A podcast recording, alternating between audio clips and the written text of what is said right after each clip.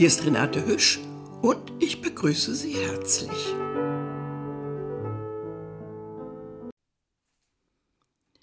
Ja, hier sind wir in der dritten Folge bei Nils Holgersson und hören, wie er Halt findet auf seiner Gans und Erstaunliches erlebt.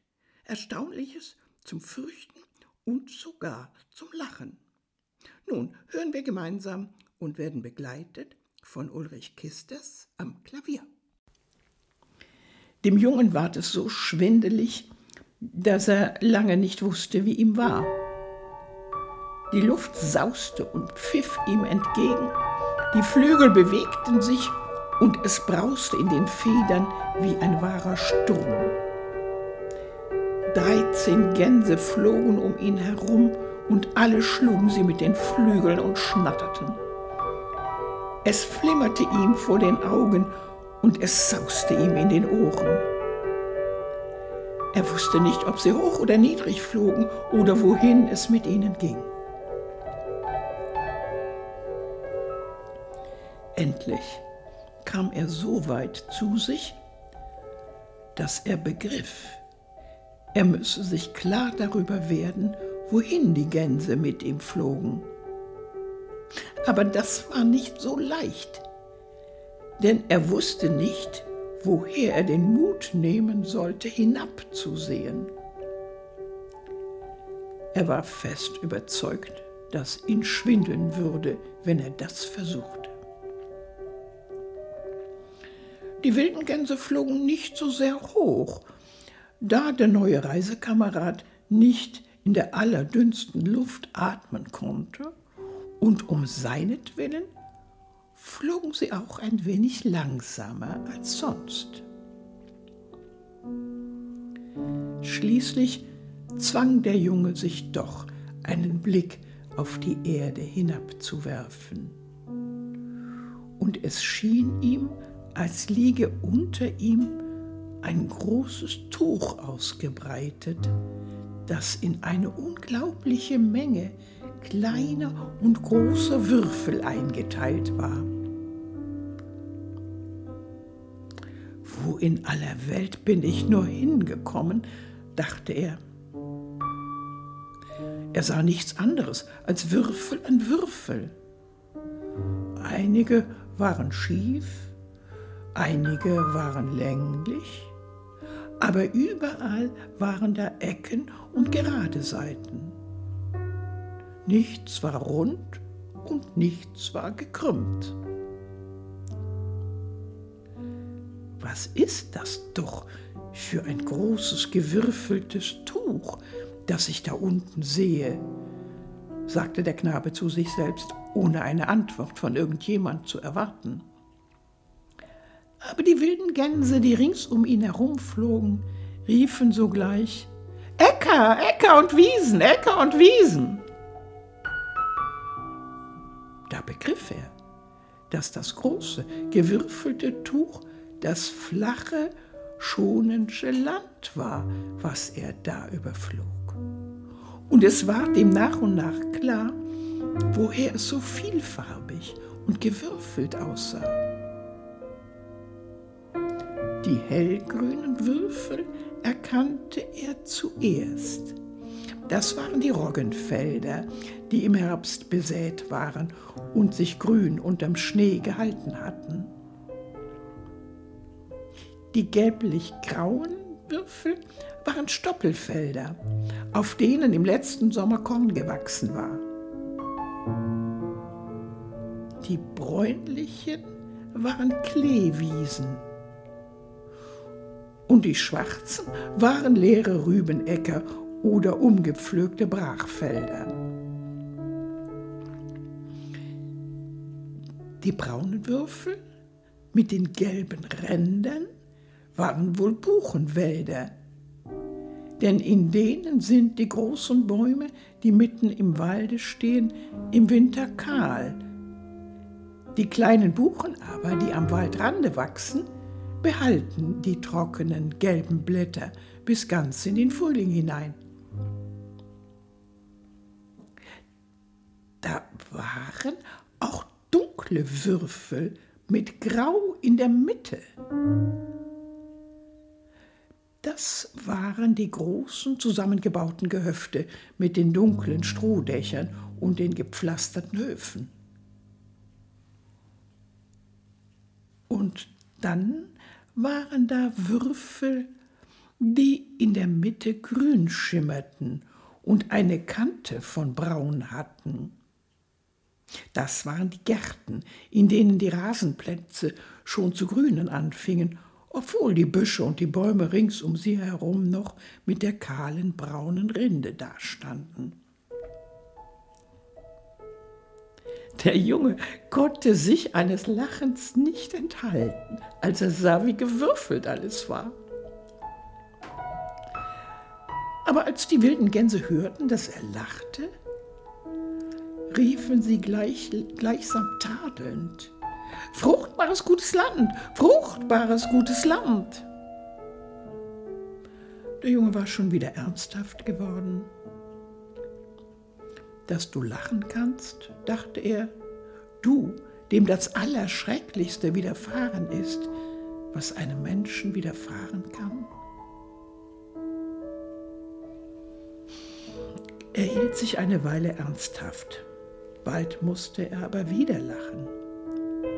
Allmählich, als er sich an den Sitz und die Fahrt gewöhnt hatte, so dass er an etwas anderes denken konnte als nur daran, wie er sich auf dem Rücken des Gänserichs festhalten sollte, fiel es ihm auf, wie voll die Luft von Vogelscharen waren, die nordwärts flogen.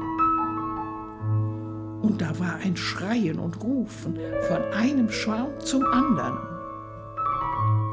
Also ihr seid hier heute übers Wasser gekommen, riefen einige.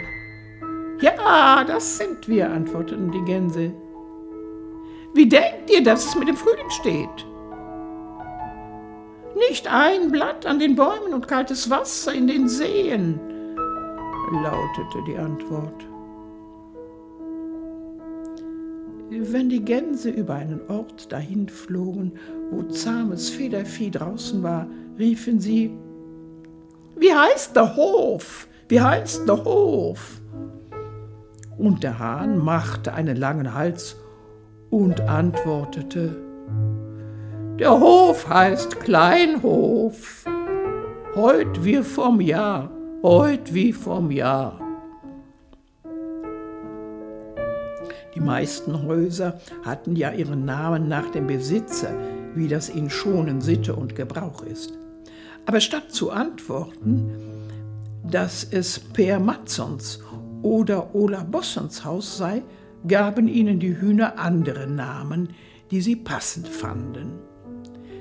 Hähne, die auf ärmliche Anwesen der Häuserreihen gehörten, riefen Dieser Hof heißt Grützlos. Und andere, die zu den allerärmsten Hütten gehörten, riefen Dies Haus heißt Kauwenig kaue wenig, graue wenig. Die großen, wohlhabenden Bauernhöfe bekamen seine Namen von den Hühnern wie Glücksfeld, Eierberg und Geldheim. Aber die Hähne auf den Rittergütern waren viel zu hochmütig, um sich etwas Amüsantes auszudenken. Einer von ihnen krähte und schrie mit aller Kraft, als wolle er, dass man ihn ganz bis zur Sonne hinauf hören sollte. Dies ist das Rittergut Diebeck, heut wie vorm Jahr, heut wie vorm Jahr, Rittergut Diebeck. Und ein wenig weiter hin stand einer und rief, dies ist Swaneholf. Das muss doch Gott und alle Welt wissen. Swaneholf. Der Junge beobachtete, dass die Gänse nicht geradeaus flogen. Sie schwebten hierhin und dorthin über die ganze schonische Ebene, als freuten sie sich wieder da zu sein und hätten die größte Lust, jedes einzelne Gehöft zu besuchen. Sie kamen an eine Stelle, wo einige mächtige Gebäude mit hohen Schornsteinen und rings um sie herum eine Menge kleinerer Häuser waren. Das ist die Jordberger Zuckerfabrik, riefen die Hähne. Das ist die Jordberger Zuckerfabrik. Der Junge schrak zusammen. Den Ort sollte er doch wohl kennen. Der lag nicht weit von seinem Heim, und im letzten Jahr hatte er dort als Hirtenbube gedient. Aber es schien, als wenn nichts so recht gleich sah, wenn man es doch von oben betrachtete. Aber nein, aber nein, das Gänsemädchen Ase und der kleine Matz, die im vorigen Jahr seine Kameraden waren. Der Junge hätte gern gewusst, ob sie noch dort waren.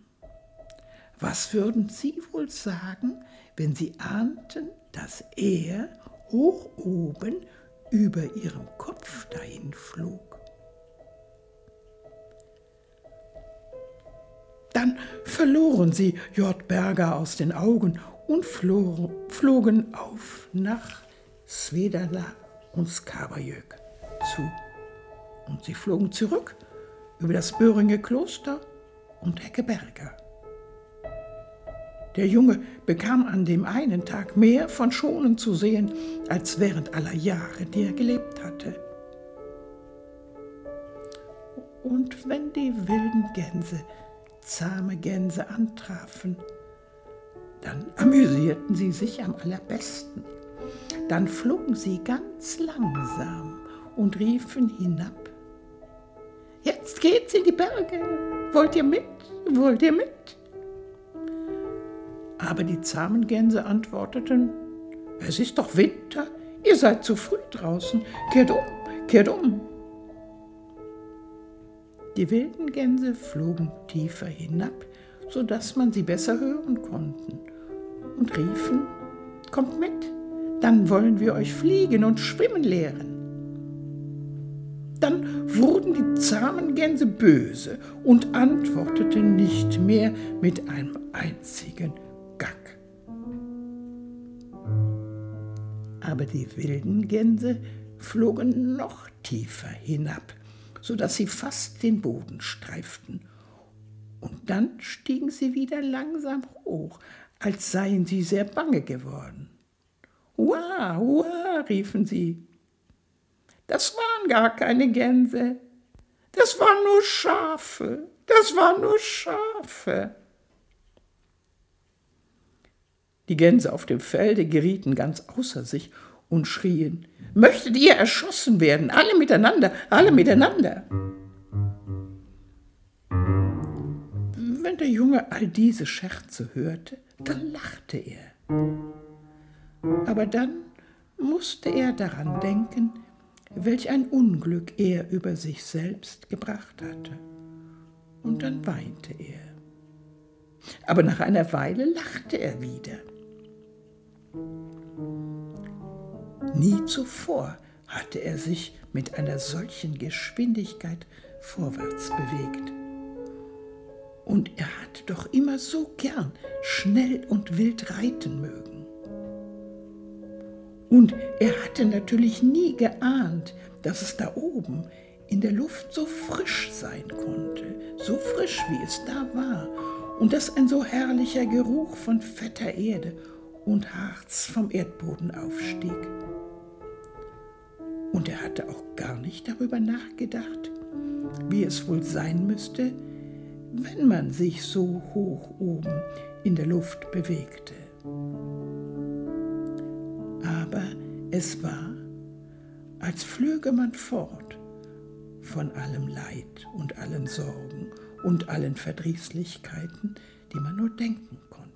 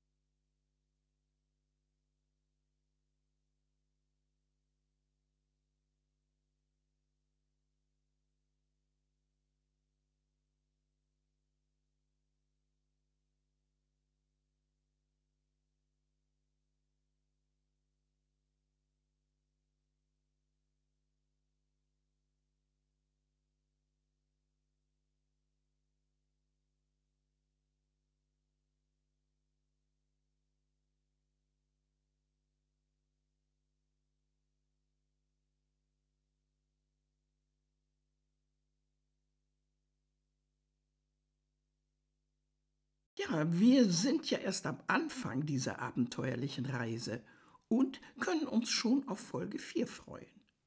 Bis dahin bleiben Sie neugierig auf die Welt und guten Mutes. Mit Novembergrüßen, Ihre Renate Hösch.